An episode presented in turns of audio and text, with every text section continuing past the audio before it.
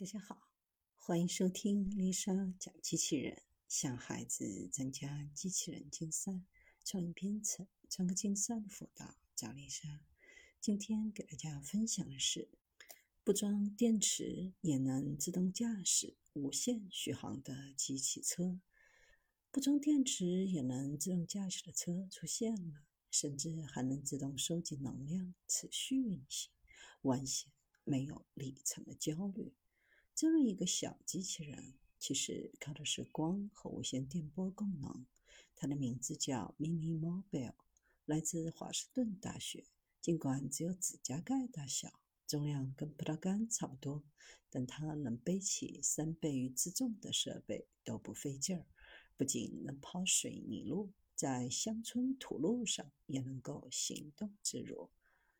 携带传感器的小型传感器常常被用来执行检测气体的泄漏、跟踪仓储等任务。但面临的任务是，一次性的电池不仅会限制机器人的使用寿命，也不太环保。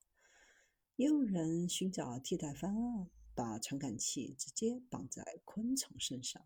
很显然，华盛顿大学的研究人员认为，过去的一些方法不够可空。新想法就是采用间歇运动的方式来驱动机器人。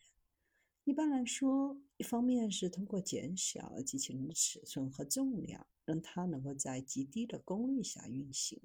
另一方面，研究人员给机器人装上了薄膜电容，存储太阳光、无线电波带来的能量。当电容存储的能量达到一定的阈值，就能够驱动电机产生短暂的运动脉冲，让机器人动起来。有人可能会疑问说：这样的机器人真能跑起来吗？研究人员还真实验成功了，即使是在阴天，机器人也能在一个小时里面移动十米的距离，速度确实谈不上快。但只要能够以此速度持续运行，就能为那些以往难以通过部署传感器来获取数据的区域带来新的能力。这种机器人虽小，但五脏俱全，